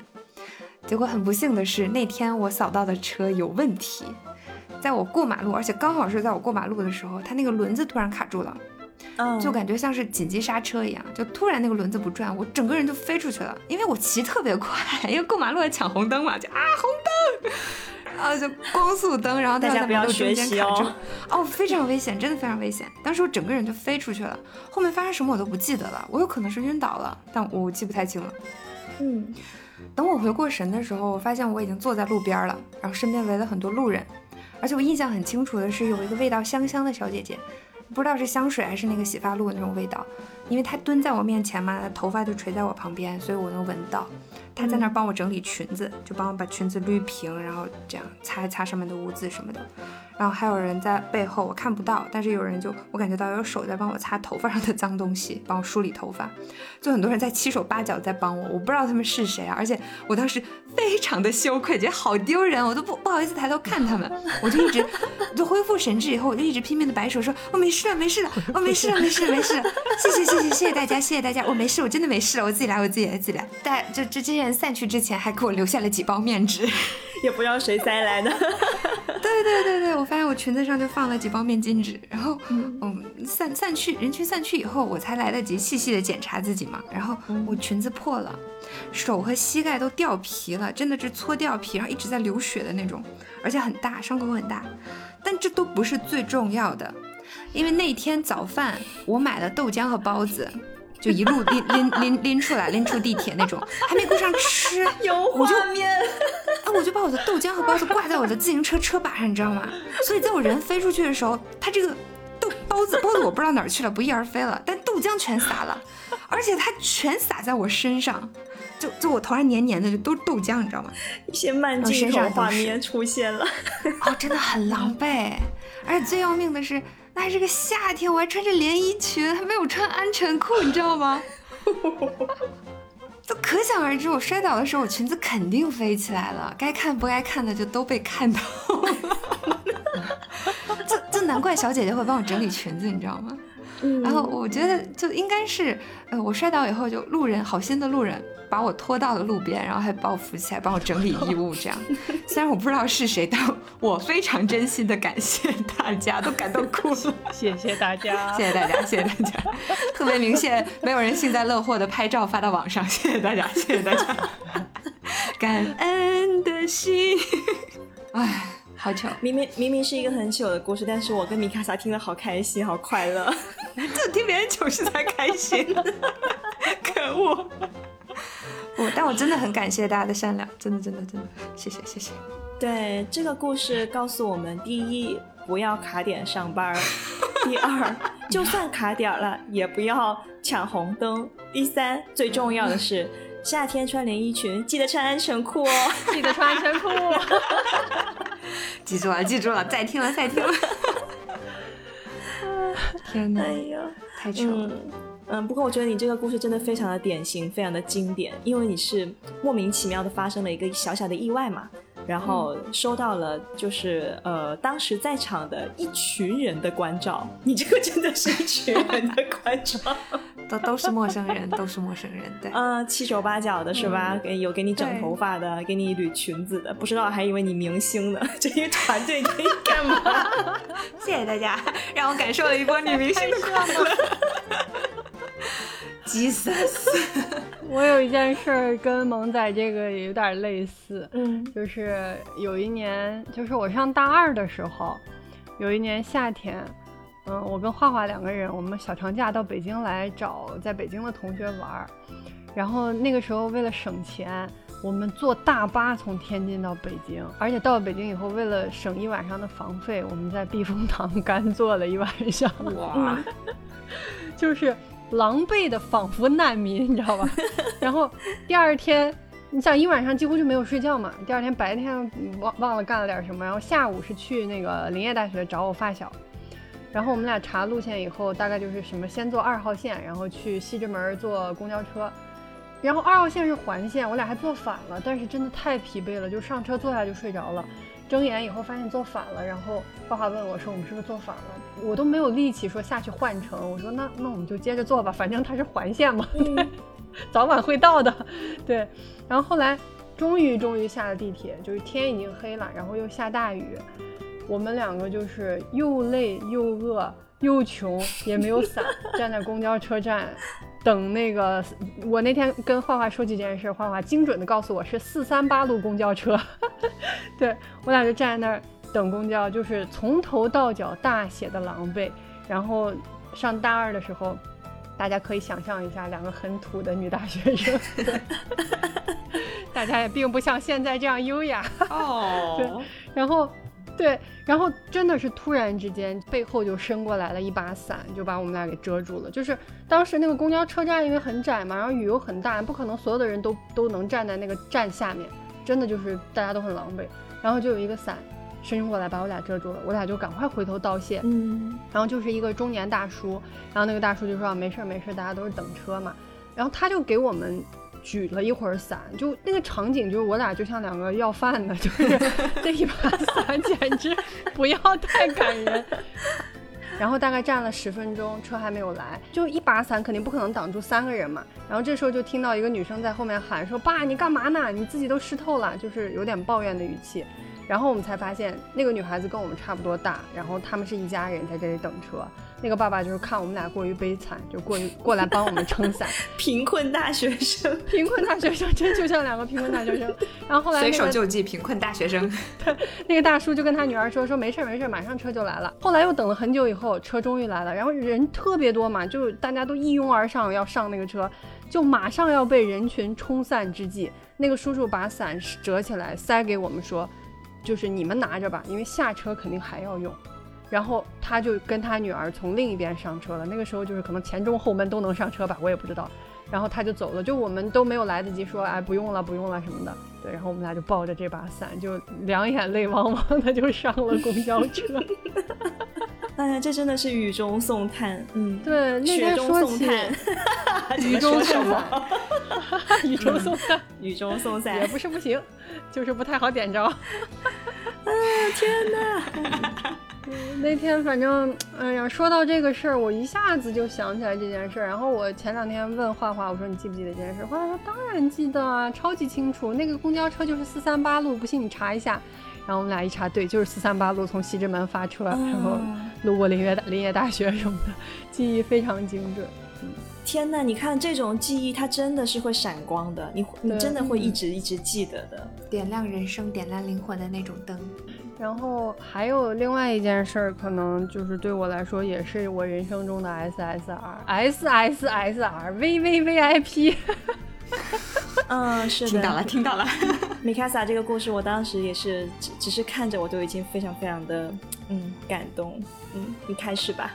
对，就是我出国留学的那几年，一开始生活就是挺窘迫的，你需要自己打工，在学校兼职来养活自己，然后。嗯，当时学校有一位非常照顾我的一个老教授，一个老爷爷，就大家都叫中国学生，大家都叫他老爷爷，就他看起来非常和蔼可亲。然后我给他做了一年的助教，嗯，后来嗯，他就帮我安排了非常豪华的实习套餐，然后一直到后来，在我离开美国之前，也算是陷入了人生比较大的危机和困难吧，就是嗯走投无路。嗯，有一天在学校碰见，他就问我说：“你最近怎么样？”我说我不太好，然后就给他讲了一些当时的困难，以及比如说原本要拿的 offer 也黄了，OPT 马上到期了，然后所有的事情都没有按照我的计划去发展，我该怎么办？然后他就问我说：“那你目标想去哪个公司？我看看能不能帮你再推荐一波。”嗯，我我当时本来是嗯有同学介绍去那个皇家加勒比，就是游轮公司嘛，对，然后也被拒了，被拒绝了。后来。那个老爷爷就说：“那你要不要试试 Carnival？就是当时跟这个加勒比齐名的另外一家公司。”然后老爷爷就说：“呃，他跟这个 CEO 是老朋友啦，我横竖安排你去见一面，就是可能都不是那种正经的面试，就是说我让你去跟这个人见一面。”我当时真的是受宠若惊，就是那样级别和体量的一个集团公司的 CEO 还是董事长，我都不记得了。对，我就跟他说：“我说实习的事情，包括工作的事情，你已经帮助我很多了，我特别特别感谢。然后这次就真的不想再麻烦他。”嗯，就是你说的这个实习的事情，就是你上次在面试那一期分享的那个吧？当时他推荐你去那个豪华酒店实习，是不是？对，豪华酒店之实习之前，先是我在学校打打零工的时候，他让我给他做了助教，那是他第一次帮我。然后第二次就是。帮我推荐那个实习的去酒店实习的机会，然后第三次又是在最后的时候，帮我安排那个和人家公司的老板见面嘛。那个是一个非非常规的见面，就是他直接让我去了对方的家里，嗯，然后那个场景非常夸张，我现在想起来就像电视上演的一样，就是我导航去那个人家那个家的那个定位，人家把地址发给我，约好哪天哪天去嘛，然后我导航就是开到了一个什么岛上。然后就是两边都是那种巨高的那个棕榈树，然后一路进去就像公园一样，然后这么大一个园子，只有他们一个家。从他家一进一进大门以后，那个门就是好几个人高那种大门，推开以后进去以后是两个楼梯，向两边延伸的楼梯。天哪，电影的画面出现了，真的出现了盖茨比。我操，这真的就是那样，我当时真的就震惊了。我说，这这这就是这个有钱人的世界。米卡萨今天胸口上就写了五个字：贫困大学生。对我当时没有想到他帮我到这种程度，我以为就是说安排一个你去人家公司跟人家见个面，或者是怎么怎么着通个电话发个邮件什么的，结果没有想到他就直接安排我去人家家跟人家见面，啊，然后他人家家真的就是一楼的厨房还是什么什么地方，就坐着一群佣人，你知道吗？贫困大学生感到震惊。然后我后来就是又回到学校，又见到他，就是我就感谢他嘛，就是说谢谢你帮我安排这些事情，无论能不能呃面试或者能不能继续再跟人家有交集，都是很感谢那那个经历嘛。然后当时他就颤颤巍巍地摸出了一本书，是他的老师的书，就是当年他上学的时候他的教授，然后他跟我讲说，这个教授也是他职业生涯的领路人。就是当年在老爷爷还是一个毛头小子的时候，就是他的老师一直在帮助他，一直在给他创造机会。然后他就给我讲说，那个教授是多么多么善良和美好的一个人，学生都爱戴他，家人也尊敬他。还讲到说，后来他的教授去世的时候，大家如何在一起回忆他，然后家人为他出自传什么的。那天聊到最后的时候，老爷爷突然跟我说了一句话，他说：“你看看，我帮助你，并不是期待你会回馈我任何东西，而是希望将来有一天。”当你有能力的时候，也能像我帮助你这样去帮助别人。嗯，那天他跟我说这句话的时候，我真的非常非常深刻的感受到你对一个人的善意的那种震撼。因为当年的我就是弱小无助、瑟瑟发抖，不知道该怎么办。然后我也真的没有任何可以回馈给对方的东西。就不像现在，现在社会上，你托人办事儿，你找人帮忙，你请人吃饭喝酒，完了给人送个购物卡，你觉得大家天衣无缝，两不相欠。但那个时候，真的就是你帮助我，我没有任何能回馈你的东西。我们之间的交流就只是我说我有什么困难，然后他说我有什么办法，看看怎么能帮帮你。对。后来我回国工作很多年，就是嗯，逢年过节的会给他发个邮件什么的，但是渐渐的也联系没有那么密切了。然后大概是前年的时候，嗯，当年留在学校工作的同学佳佳，她也是我们的听众呢。嗯，她突然联系我说，老爷爷辞职了，说要回家做手术。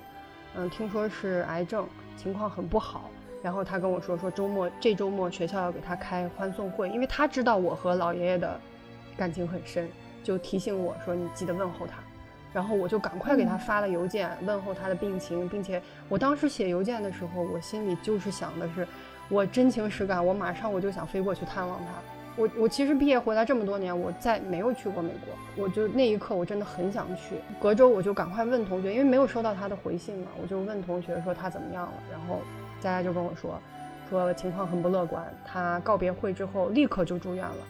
那个时候我已经在看机票了，但是当时是疫情刚刚爆发嘛。就各种决定就拖沓了起来。后来就在我坐立难安、徘徊了大概一周多，可能都不到两周的时候，嗯，佳佳就跟我说说你别来了，他手术不太顺利，今天已经走了。就因为然后第二天学校学校就发了那个讣告嘛，就是说，嗯，我们的教授怎么怎么怎么样去世了。对我就觉得我发的邮件大概率他也没有读到。嗯因为他已经从学校离开了，肯定那个时候身体也不好，也不会再去查这些东西。然后我也不知道我什么时候能再去到那儿，或者说有没有一天有机会我再去的时候能去跟他的家人联系上，能去再看望一下。就是，但是这个善良的灵魂真的是永远的留在了我心里。他会让我在想到善良的时候，一下子就想到你自己当年被毫无条件的善意的对待过啊，这件事情。对我的重要性来说，就是让我在往后的人生当中，当我看到有困难的人的时候，看到那些你可以置之不理，也可以温柔相待的朋友和同事的时候，我可以毫不犹豫的去帮助别人。我没有瞻前顾后，我也从来不去设想对方的反馈以及这件事情对未来产生的影响。我单纯的就是在我的能力范围内去帮助别人。我觉得我有把那个善良传递下去，虽然说是。我们也没有特别大的建树，不像人家又有功成名就，然后说能帮你办个这个事儿，能帮你安排那个，让人家感激涕零，都没有。但是这个事情在我心里给到我的能量和让我体验到的那种 SSR 的好，对，就是那种，嗯嗯，就是萌仔说的那个顶配的那个好，我觉得我体验到了，我真的体验到了。我没有办法告诉大家这个体验有有多好，我也不能说。大家都去做这样的人，或者是怎么样，那可能每一个事情发生和每一个人的成长都是有有条件和有限制的。但是对于我来说，我非常感恩，我觉得自己非常幸运，啊，能够遇见这样的人和这样的事儿。当然，嗯，也有另外一种情况是例外的，比如你看到暴徒在袭击别人，你要不要冲上去干仗？那种时候下，我会说，请先保护好自己的安全，再向别人提供帮助。就是善良，不是说莽撞的冲上去帮弱者徒手挡刀，一定不是。我们一直在说善良是顶配嘛，前面其实觉得那个罗宾的问题特别好，你最希望被别人夸什么？米卡萨想被夸勇敢，我想被夸聪明。现在我觉得善良它之所以是顶配，是因为好的善良，它它其实真的是有好的善良的，或者说值得推崇的善良。那个 SSR 级的善良。在我现在的理解里，它应该是兼具了勇敢和智慧的。因为我在反复思考以后，我感觉善良其实是一种一定程度的自我牺牲精神。就是前面我说那个呃卡牌的时候嘛，像快乐和自由都是给你自己感受会很好的一些元素，但善良让你自己的感受也许不会有那么多获益。而且，其实大家细想一下，善良的行为其实或多或少都会让你有一些这样那样的损失。所以，善良是一定程度的自我牺牲，去使别人获利的一种一种品质。嗯，我觉得，嗯，就就接着萌仔的这个说吧，就是他可能确实在表面上，嗯，或者在一些你可以衡量的东西上，那个释放善意的人会，呃，有一些损失。或者说有一些付出，但是，嗯，从精神上来说，或者从感受上来说，我不觉得释释放善良会只是让别人感到快乐。我觉得我也挺快乐，我也是获益的。我觉得我是获益的，就我不觉得提供帮助的，或者说向他人释放善意的人，他没有获得。我觉得是有的。这个是给比拿愉快的问题。就是有有一句俗话说嘛，你给予别人的时候，其实比从别人那儿拿东西的时候，你心里是会更愉快的，因为你有能力去帮助，去使别人获益嘛。其实我想说的点是勇敢和智慧的结合，因为你看你鲁莽的冲上去帮弱者，徒手挡刀，其实这个是你光有勇敢但没有智慧。然后有的时候你是有智慧，你很聪明，但你没有勇气。就比方说歹徒在行凶，你其实是有。有一些办法可以帮助他的，或者说你已经想到了这个办法，但你没有勇气去实施，那就是缺乏勇气。所以我觉得值得推崇的善良是一定要兼具了勇敢和智慧的。就你帮助别人，你去释放你的善意，不能太傻，不能是笨女人，是吧？对，不能无偿的把所有的身体都给了恶魔，然后还被人家笑笨蛋。嗯嗯，这个因为这样的人一定是不会使任何的好人受益，包括他自己或者其他的人都不会受益，甚至其他人可能会反向的被刺激，就是哦，这就是善良的代价，善良就是没有好结果，不应该是这样的。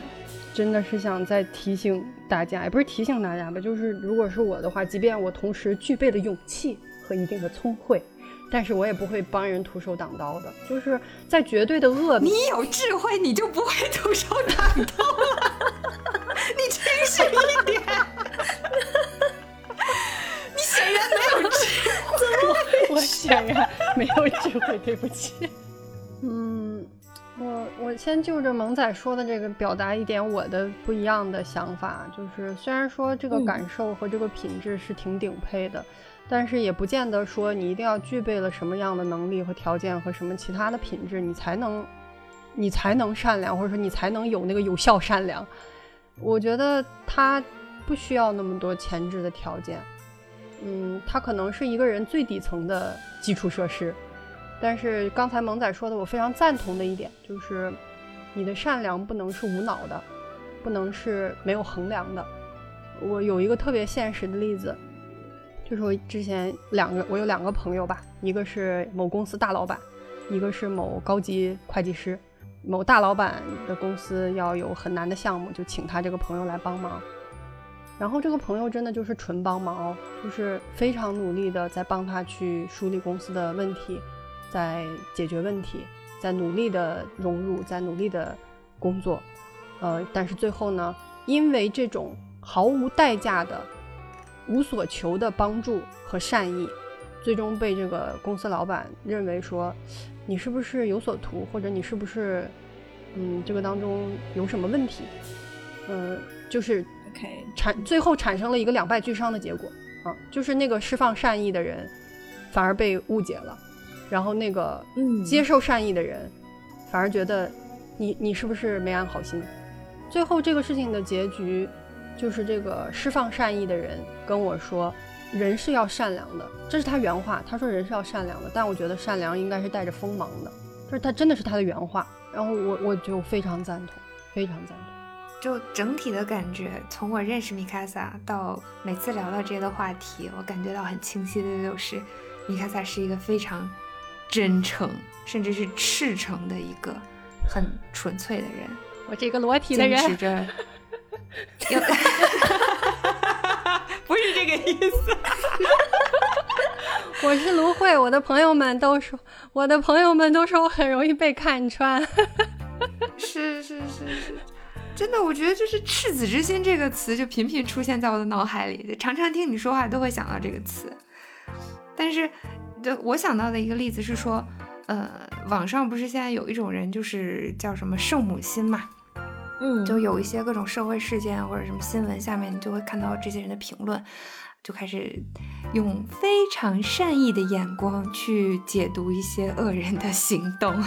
去说，哎呀，他其实也是受了苦啊，他其实也会这样这样这样这样这样。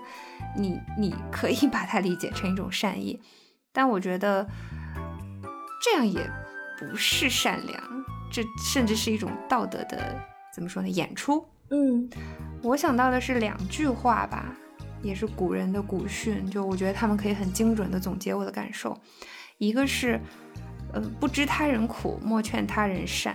因为这类评论的一个倾向，他有的时候会攻击别人，就觉得别人太恶毒、太功利、太怎么样，就说你应该善意的去想这个事情之类的，会有这方面的规劝。所以我觉得善良不是一种对他人的要求，这是前面我要我要跳出来说那段话的意思，就是一定要警惕对他要求他人善良这件事情。你不知道他经历了什么，你就不要劝人家去善良、去原谅这些事情。还有一句就是“穷则独善其身，达则兼济天下”，就是要掂量一下自己的能力。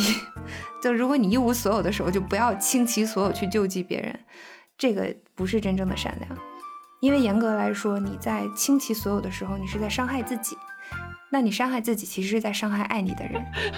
先看看自己有多少存款，再看能不能扶着。对，然后包括你扶的时候，你一定要非常的注重技巧。比方说，你要拉周围的人来帮你作证，你还要全程看全程摄影。对，对。但是我我反而是从这么做，然后去帮助别人的人身上，反而我还看到了一些闪光的东西。这是一种非常可贵的选择啊！就即便这么麻烦。即便有这样层层的，就你要做这么多事情才能去帮他，还是有人去帮忙了，而且帮得很好，真的帮到了人。他没有说因为担心自己会惹上麻烦会赔偿，就不去帮那个可能真的需要帮助的人。他学会了这些东西，而且全部都做到了，然后顺利的帮到了人。我觉得这是真正的智慧，这是真正的善良。嗯，萌仔刚刚提到一个点，就是关于善良这个事情，它是一个顶配。这句话。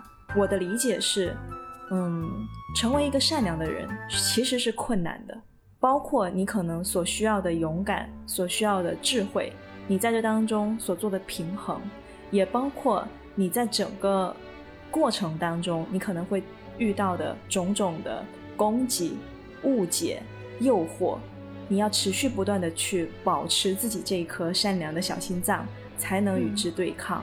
所以我觉得成为一个善良的人。是困难的。我们刚才举的那些例子，不管是呃我的魏叔叔，还是嗯三哥遇到的那位老爷爷啊，其实他们都是可以拿出来称之为是一个善良的人的这样的一个标杆。我们不知道他们之前经历过什么样的一个事情，或者是怎么样的一个人生履历，才能造就这样的人。但是刚才那些所有的故事当中，我觉得有一件事情是很容易可以做到的，就是你释放善意这件事情本身是容易的，是可以做到的。就像你遇到了豆浆和包子都飞走的萌仔，你可以帮他拾掇拾掇小裙子；你在公交车站遇到了一两个贫困女大学生，你可以把自己的伞分享给他们。我觉得这些小事情，这些释放善意的小事件是容易的。记得之前我们看那个，嗯，重版出来，他说运气是可以积累的。我觉得善良也是，就是这些善意本身其实也是可以慢慢积累的。你不会突然之间变成一个善良的人，你可能会在突然间变成一个不善良的人，但是你很难就是一直维持一个善良的人的状态。但这个成为他的过程，可能就是你在不停的释放善意、接受善意的这个过程当中形成的。我们小的时候还是很容易去感受或者释放善意的，就比方说你看到，嗯，小的时候，小学的时候，你看到流浪汉，看到乞丐，就会很想给他钱。但是随着你越长越大，你知道的事情越来越多，或者说你有的时候去释放善意，反而没有收到好的结果，甚至被伤害，你可能慢慢就会把自己的善意包裹起来。但如果你能一直坚持下来，那那个叫什么？真正的勇士就是知道这个世界的真相，依然热爱它的那种，就就就这个意思。就是你，即便你被伤害了，你一次善意、两次善意都没有得到好的结果，但后面如果你依然坚持去用善意对待这个世界的话，那就真的是棒棒棒棒棒棒棒棒棒！我相信终有终有一天会遇到能同样用善意回应的人，然后然后就结为夫妇，不一定了。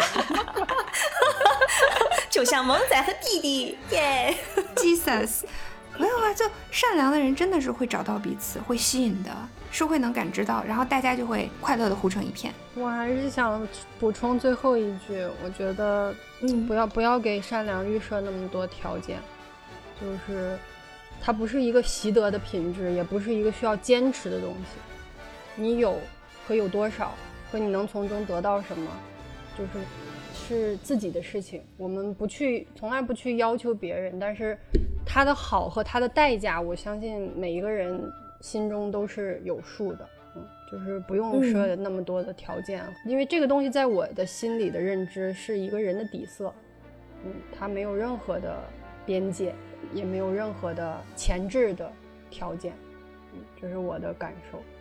当然，可能我就是萌仔说的那种人，就是。嗯，怎么说呢？就是你，你可能被某一些事件或者某一些人，呃，在某一些角度伤害过。嗯，但是我依然不会去怀疑这件事情。我，我下一次还是会这样做，因为我觉得人和人是不同的人，事和事也是不同的事，时间和时间也是不同的时间。对我，我不希望因为别人的负面的反馈影响我的正面输出。这就是勇敢嘛？可能你自己都没有感受到。我觉得这是勇敢，也是幸运，真的。对对，也有幸运，真的很有幸运，就是你遇到了很多很好的人，他们给你的爱和善意足够治愈你这些伤口，包括你自愈的也很快，你真的很快，也很快是什么鬼？对啊，就像如果我被那样的欺骗的话，我可能就会哭唧唧，然后怀疑人生，然后人生一片灰暗了，但你就可以振作起来。我们今天就是要保保持什么善良的视角是吗，萌仔？嗯，你 有很多个方法可以做这期节目，单纯的讲一些善良的故事，让大家收听的时候分享到一些正能量，这是一种。对，是的。另外一种是借这些故事讲一讲我们认识中的善良到底是什么，嗯，然后或者说我们自己对这个事情的态度，然后我希望坚守的东西是什么。就我我现在是想，就是把自己经过冥思苦想想到的东西，就我们最好还能就像这样，就我们这样碰撞一下更好，就可以从不同人的角度去给听众一些不同的视角。我以为这个这期节目就是大家分享一些感动的故事，然后配上优美的音乐，然后听得大家默默流泪啊，真好。It's useless，这和网络正能量，然后配上那种正道的光，有什么区别？然后明天登上首页啊！未曾想到我的姐妹把它带到了这样的深度。你光分享正能量，不就变成二舅治好我的精神内耗了吗？不不，我这可就都是真实的故事。对我再给大家讲一个真真实的事件，就很简单啊，就是我现在公司的老板，嗯，合伙人，然后他就是自己创业嘛，然后做这个公司，虽然团队很小，但是还挺能干的，在行业里边现在也数一数二吧。他有一个偶然的机会，就去和一些嗯很厉害的大佬，呃，怎么说呢，生态顶端的一些人，就不是企业家了，就真的是顶端的一些人，去有一些对话。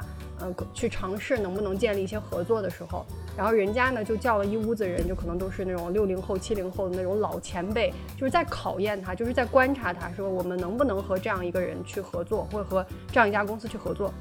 然后就有一个德高望重的老年人吧，就问他说，说，嗯，王总，我想问问你，做企业这么多年，你觉得做企业最重要的是什么啊？然后呢？他后来跟我们分享，他说他当时的回答就是：你在这样的一群人面前，你去讲什么治理企业、什么经营思路，显然也没并无什么卵用。他最后说了一句，他说：“我觉得最重要的就是小时候思想品德课上教的那些东西。”以以这个为延伸，他们进行了一些对话，然后后来就是得到了这一波人的认可。就是这个故事其实讲出来的话，你会觉得有一点段子的成分，但是我相信它是一个真真实的事件，因为在那个场景下。你去说一些技术性的东西，其实真的没有什么用的。我觉得大家彼此在试探和想要看到的是你的人的底色，我觉得就是很重要。小时候思想品德课上教的是？善良、正直、勇敢，是不是？应该是这些吧。听到这里，我又想要给米卡萨，来，就是 就是真的，每次我跟萌仔完全。totally 一样的感受，米卡萨真的是赤诚之心。用齐亚夸小杰的话讲，就是你真的是那颗闪闪发光的太阳。真的，他自己其实很多时候是毫无知觉，他会理所当然的把一些其实非常特异的想法去直接实践，你知道吗？就他直接就做了，然后在别人看来，哇，还可以这样的时候，他就嗯。本来就应该是这样啊，你们不都是这样吗？然后就没有没有没有，对啊，本来不就是这样吗？这这就是这可能就是为什么关于那道题，想不想跟性转后的自己在一起？那道题，我们说如果米卡萨性转了，我跟萌仔都愿意跟他在一起。对对对对对，谁会不喜欢阳光大男孩呢？就是啊。然后我们两个对于说，呃，要不要跟性转的自己在一起？我们两个的答案都是不要。嫌弃讨厌了，你怎么这样曝光我？真的，他对自己的独特一无所知，可能就是那种帅而不自知，所以帅吧。对，真的，真的，真的，真的。我的天哪，我都出汗了，我紧张了，感受到了。但他也只是紧张，他也不会觉得自己不配，他会挺起胸膛，哇，我原来这么棒，我好棒。对我好棒哦。那行。那我觉得我们的哲学讨论差不太多，让我们快乐的进到结尾部分吧。结尾之前，我想提一个问题：如果再玩一次逆转人生，或者不是说再玩一次，就是如果让你选的话，你手里选七张卡牌，你会想拿什么？哇，那太好说了，健康、快乐、自由、善良、父母，五张了吧？嗯，再拿一个财富和颜值吧。等一下，你的勇气卡没拿 哦，我的勇气卡。他根本不喜欢勇气卡，我也觉得，深深的怀疑这个人怎么回事。他毫不犹豫的选了颜值和财富，把勇气卡都忘到了姥姥家。这段重新来，有什么选项？我先先打出来好了，可以挑一挑哈。我刚才没说的，那肯定都是我不会选的。我的优先级的我自己都记住了。米卡萨，你刚才那里面没有朋友，我跟萌仔阵亡了，对不起。那七张卡不够啊，只能选七张哦。你清醒一点。OK，我全列出来了，就这些了。哎呀，我刚才冲动之下忘记了我的勇气卡。经过了一番思量，我选择了健康、快乐、父母、善良、勇气、财富和自由。很好，既没有朋友，没有爱情，还没有家庭。啊，然后他选了自由，嗯，没有家。哎，那那要是再设计一些条件，就是说这几个是你我已经九十岁躺在床上的时候，那那我再删掉两个，我把自由换成朋友，反正我也动不了。这个女人不行，不行，我要收回刚才说米卡萨是一个赤赤子之心的人的 天，我也撤回，撤回，我连仁义礼智信都撤回。他就是想让两个朋友来照顾他，躺在病床上，不闪闪抖抖的。没有这个意思，我是想大家躺在隔壁嘛。失去了善意的视角。我觉得是这样，在人生的不同阶段，这七张手牌可能有不同的选择。不要再解释了，渣男！不要再解释了，不要再解释了。就现阶段，现阶段好吧，就现阶段你认为最重要的七张卡牌，now right now。那米卡萨说，哦，那那这就是我的答案了，现阶段。我把我赶快把朋友写上，不然今天的节目过后，我将失去朋友。你刚才删掉了自由，改成了朋友，说没有办法，毕竟被两个头夹击了，那就先不自由吧。反正我现在就不太自由了，他们裹挟着我的想法。米卡萨确实是在失去自由的情况下面把朋友安上来。但我我要解释一下，我为什么保留了财富卡啊？就是我有一个很，我有一个很，就是很深刻的自知之明，就是以我们这样的普通人生活在这个世界上的一个普通人，我们遇见的绝大部分的困难，其实都是经济困难。就是如果我们有一些钱，或者是我们有很多钱，我们就能立刻去解决我们家里的某一样困难，或者是改善我们家人的生活环境，或者是让自己更快乐、更轻松，或者怎么样，就是。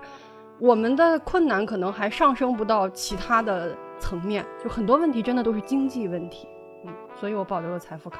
对，如果我有钱，我会分给你们的，我的好朋友们。对，这也是为什么我没有，我没有，没有希望你动这个的原因，是因为我跟萌仔都没选这张卡，你有就行了。对，我们等着你达则兼济天下呢。对，但是没想到的是，在财富卡后面跟的是，并不是朋友，而是自由，自由，哎，不高兴。快分享一下你的卡吧，罗宾。呃，罗宾的卡前面几张跟米卡萨是完全一样的，就是快乐朋友哦，不是朋友，没有朋友，对不起，没有朋友，米卡萨没有朋友。我重新讲，快乐、父母、健康、勇气、善良，剩下两张，我一张是给了朋友，另外一张是给了爱情，最后纠结纠结来纠结到最后给了爱情。对，嗯。回到刚才那个财富的话题啊，我不是不想要这张卡，我非常想要这张卡，谁不想要这张卡？笑死我！还想把人人人脉、颜值、地位、名声、权利，全部都收在我的手中。没错，没错，没错，这些其实我们都想要，但是之所以没有要它的原因，回到刚才米卡萨说那个问题，他说我们人生当中大部分的问题都可以通过财富来解决，这个事情我同意一半。对我觉得还有另外一种。可能你在没有财富的情况下面，你要去面对这个困难的时候，靠的是什么？就是你的朋友、父母、爱情。对，这是我觉得，嗯，更重要的一些事情。所以我抛弃了财富，在这个选项当中，保留了我的朋友和爱情。全国人民都知道米卡萨没有爱情了。嗯，重合度真的还挺高的。对啊，所以我说我们是同一个色系的嘛，但是也会有略微的差异嘛。来，萌仔跟大家分享一下你的你的差异。先接一下前面那个话题，就是你不是说你没有拿财富，你解释一下原因吗？因为这些卡，嗯，它是元素，它只有性质，它其实没有量这个概念。也就是说。财富，我理解哈，当它真的可以成为一个元素，都被你拿下来，拿成一张一张卡片那种程度，那肯定不是一般的有钱。对对对，这也是我给他的设定。他是非常有钱。嗯，是的。所以我没有把它排到很前面的原因，我当然想要财富，但是我觉得可能不需要那么多。然后我排在前面的就是，呃，父母、朋友、呃，健康、善良这几张，其实大家都是一样的，呃。还有我单独放了智慧、家庭和幽默。嗯，我没有放快乐。你没有放勇敢跟快乐？对，勇敢、勇勇气和快乐我没有要，我把它换成了智慧、家庭和幽默。我也没有要爱情，因为我有家庭了。哦 诶，智慧不用解释了嘛，这一直是我最想、最想、最想要的东西。嗯，然后快乐我没有要，要幽默的原因是弟弟说他要快乐。所以我想了想，那我肯定要幽默啦，我就可以逗他乐。他的快乐是哪来的？是我的幽默带来的噻。这个头狗粮又在撒狗粮，怎么回事？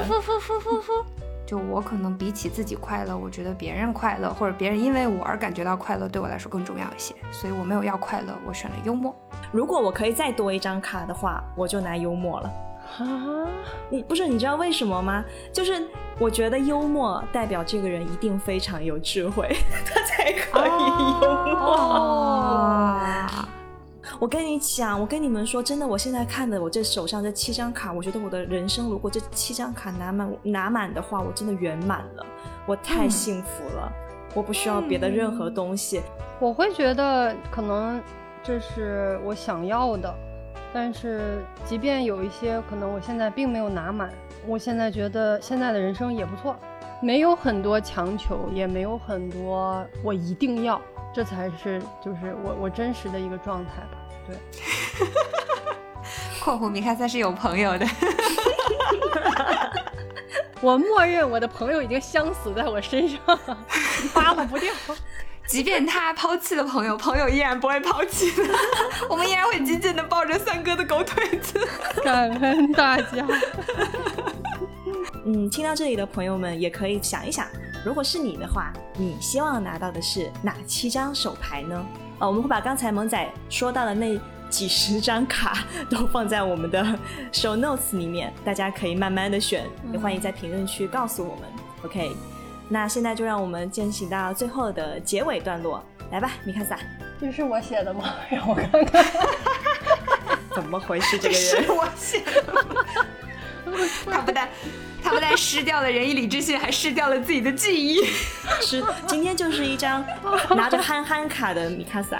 憨憨卡，在不在在我的那个安定之前，我要先郑重的说一句，说一件事。虽然今天我们对善良这个话题有各种各样的讨论，但是在我的心里，我的这两位朋友就是善良的人啊，这没有任何的疑问啊，这个还用这用质疑吗？这 这还需要为什么会变成这个视角呢？对，就是还是说他想唤醒我们心里的善意，让我们停止对他的攻击？不是，就是他们说了很多条件，就是这这那那的一些分析，一些哲学辩论。但在我看来，就是我觉得我们是一样的人啊。如果不是的话，我们怎么会走在一起呢？我的朋友就是善良的人啊，这不需要任何质疑。不接受反驳。可是我们说的话也不会让我们显得不善良。没关系，我觉得刚才那段发言又让我再次想到想要躲到米卡萨的背后，嗯，抱紧我的三哥，抱紧三哥，天哪，嗯，对，太好。下面我要说我的安定了，我看了一下，这确实是我写的，可能写的太早了，我已经忘了。嗯，是这样的，对，就是说呢，在现在这个时代，经常是不鼓吹善良的，甚至各种社会新闻会告诉你说，愚蠢的善良会给自己带来危险。也会有很多人处心积虑地编出一些散发着圣光的故事，制造一些爆款营销的事件，比如说之前的什么二舅，还有什么童年照顾我的小阿姨。很快的，大众会快速的被这些事件感动流泪，之后又快速的被打脸。一来二去呢，就只剩下了一些精致的利己主义。我管好我自己总行了吧？但是作为我个人来说，我觉得自己非常的幸运。因为我曾经尝到过那些毫无保留的偶发的善意，它不用推敲，也不用我用漫长的岁月来验证对方是否别有用心，它短暂的发生却长久的影响着我，是我人生非常非常宝贵而闪光的部分。嗯，是我的 SSR。嗯，我们也感受到了，被照耀到了。嗯嗯，有被三哥照耀到。对，三哥的那些理所当然，有的时候真的是超级强大的动力，或者说就是影响因素，该用什么词形容呢？但很多时候，就是当我纠结于一些我觉得很重要的一些鸡毛蒜皮的、犄角旮旯的、钻牛角尖的问题的时候，三哥就会突然用他理所当然的三哥逻辑打醒我，就一句话，嗯，就是应该这样的啊，或者说，嗯，就去享受就好了呀，然后你会觉得。说的太对了，希望三哥能永远保持这样，不忘初心，砥砺前行，照耀我们，早点获得财富，获得财富也不要忘记我们。对，突然变成了狗对法，狗富贵勿相忘。三哥，天哪，忘忘忘了，忘忘忘，天哪，让我们真正的进入 ending，真正的 ending。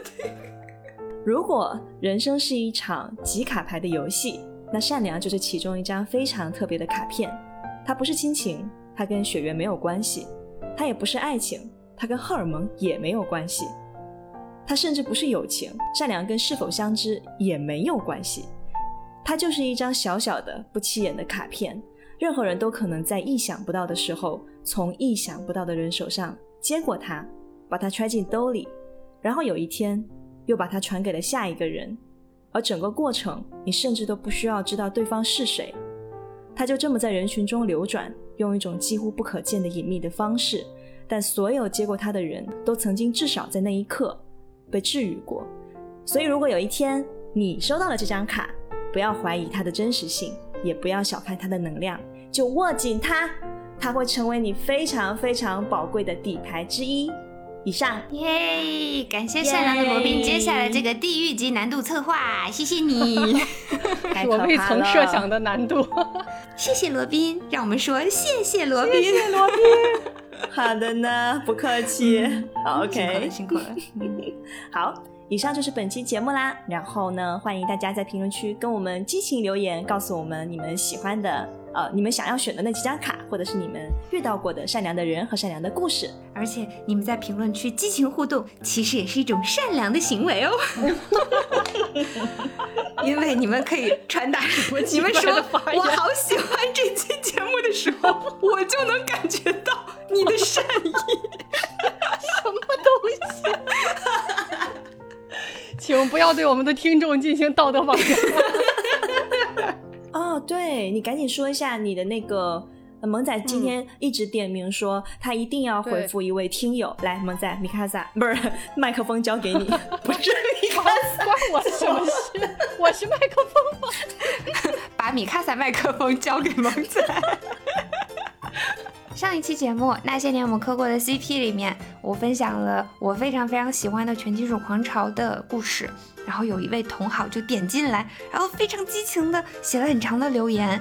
这位叫长风未夏的朋友，然后说他也很喜欢全金，然后也觉得嗯讲得很好。他还分享了他最喜欢的部分，就是宗介在最危险的时候，然后哭着说我想活下去的那个部分。然后我就啊，我漏掉了这个点，我就开始跟他激情互动。后面他还回复了很长，我就不完整的念下来。但是谢谢你，长风未夏，我爱你。闹 也不必，闹 也不必。嗯，只要你喜欢全新，你全新你就是我的好朋友。魔仔此时已经失去了理智，对，激动的飞了起来。谢谢你啊，当然也谢谢其他给我评给我们评论的朋友，就只是就是嗯，不要解释，不要解释，只是他爱长风微夏，他只谢谢其他人。米卡萨在报复你。嗯嗯嗯，好好吧，不解释了，不解释了，谢谢大家。嗯，谢谢大家。那个萌仔跟大家说一下，那个什么，指路一下我们的大客厅，给你一个机会。你就是这样使用你的朋友的吗？米卡萨疯狂反击，嗯，太好笑了。如果还没有看过《潜金属狂潮》的朋友，可以来大客厅获取下载链接。怎么回事？谁让你植入《前金属狂潮》？谁让你植入了？这就是使用我的后果。萌仔并不会按你设想的方法去去发挥它的功能。那我使用一下米卡萨，米卡萨你来，你别给我指三体啊！如果如果你是小宇宙的听众呢，你可以在节目上面的那个呃公告栏里面找到我们的海报，海报上有个二维码，扫描二维码就可以进入我们的听友群。这个路径有点长，一个更简单的方法，你可以在留言区进行询问，会有三名主播非常热情的回复你，或者写邮件给我们，就是 show notes 里面就节目简介里面会有一个邮箱，然后发邮箱我们也会回。直接把二维码发给你，扫一扫就可以了。对对对，扫一扫就可以。哦，对哦，我们应该给那个邮箱搞个自动回复。哦，那万一人家不是想加群的，人家发邮件来骂你，然后你给人家那就加回复了一个入口，不是在那个二维码下面写的“所有善良的人，请扫一扫这个二维码”，好像一个诅咒，太好笑了，好像一个诅咒。不。